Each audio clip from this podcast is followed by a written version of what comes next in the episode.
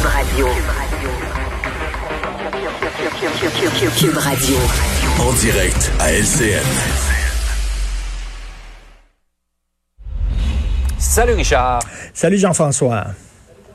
Alors, des commerçants de la rue Saint-Denis en ont vraiment, euh, en ont assez, en ont soupé de, de, la façon de faire de la ville, parce que là, en plus de la COVID, des problèmes économiques, là, on leur met des travaux en plein automne. Là, il y en a qui se sont mobilisés, qui ont envoyé une mise en demeure à la ville de Montréal. Tout à fait, une mise en demeure à Valérie Plante, à la ville de Montréal. Et écoute, moi, j'avais lu sur les travaux sur la rue Saint-Denis. OK, j'avais lu là-dessus, mmh. j'avais vu des images comme on les voit, j'ai vu des photos, mais ouais. hier, je l'ai vu de mes yeux, je suis allé sur la rue Saint-Denis et écoute, c'est épouvantable, mais vraiment, je te le jure, j'ai été, excusez-moi l'expression anglaise, mais flabbergasté. C'est d'une tristesse. La rue est totalement éventrée, la rue Saint-Denis, de haut en bas.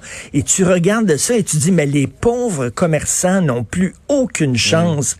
Ils sont passés à travers des travaux euh, sur la rue en 2016. Ils sont passés à travers le confinement. Là, il leur reste quoi? Deux mois, trois mois? Après ça, c'est l'hiver. Ça va être difficile, donc, pour faire un peu d'argent. Et là, oublie ça. Je me promenais sur la rue Saint-Denis. D'ailleurs, quand tu te promènes en auto, tu sais pas où aller parce qu'il y a des cônes, etc. Tu sais pas où tu dois rouler ou pas.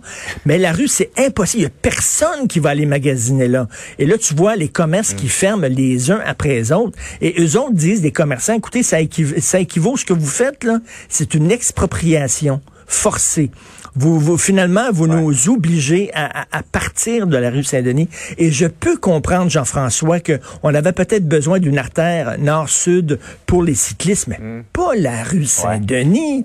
pas la rue commerciale, vraiment. Et écoute, rapidement... Mais là, je pense, Richard, qui dit ces gens-là, euh, euh, oui, peut-être, éventuellement, mais pas, comment c'est pas les travaux là? Ben, on n'a pas là, les moyens d'endurer de, de, ça. Là. Absolument pas. Et je suis en train de lire un livre de Charles de Gaulle qui écrit lorsqu'il était jeune, qui s'appelle au fil de l'épée, c'est sur le leadership. Et Charles de Gaulle disait, un bon leader, c'est quelqu'un qui arrive pas avec des idées préconçues, pas avec un programme, c'est quelqu'un qui s'ajuste, qui s'ajuste à la réalité.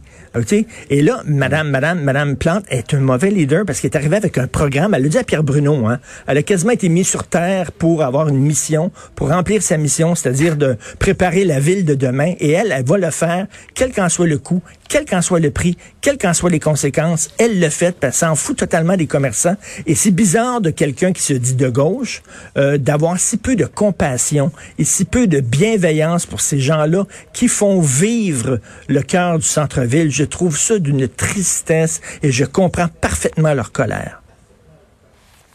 Ouais, on va parler d'ailleurs à celle qui a organisé euh, cette, cette mise en demeure euh, vers 9h10. Par ailleurs, Québec préfère acheter un hélicoptère américain fabriqué en Allemagne. Écoute, tu as deux enfants, je crois, Jean-François?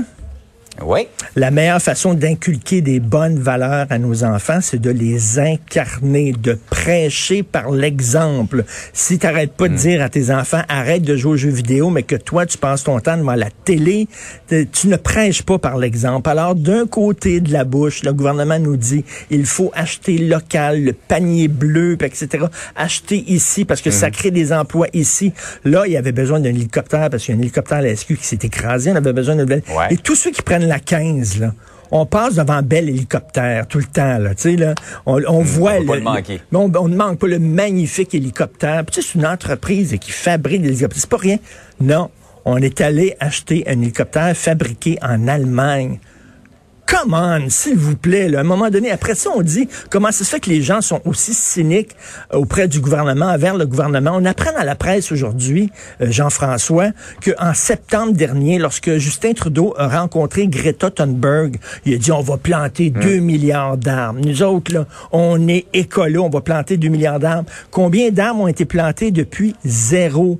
Rien, zéro, pas un arbre. Donc, on dit des choses, on fait le contraire, ou alors on le fait pas. Ça, on se demande pourquoi le cynisme augmente dans la population et pourquoi la population descend dans la rue parce qu'ils ne croient pas au gouvernement. Mais à un moment donné, quand tu dis une chose, mais tu fais le contraire, c'est pas très ouais. bon. Donc, on aurait pu acheter un hélicoptère qui est fait ici. On l'a pas fait. On a créé des jobs en Allemagne. Bravo. C'est ce qu'on appelle se tirer dans le pied. Ouais.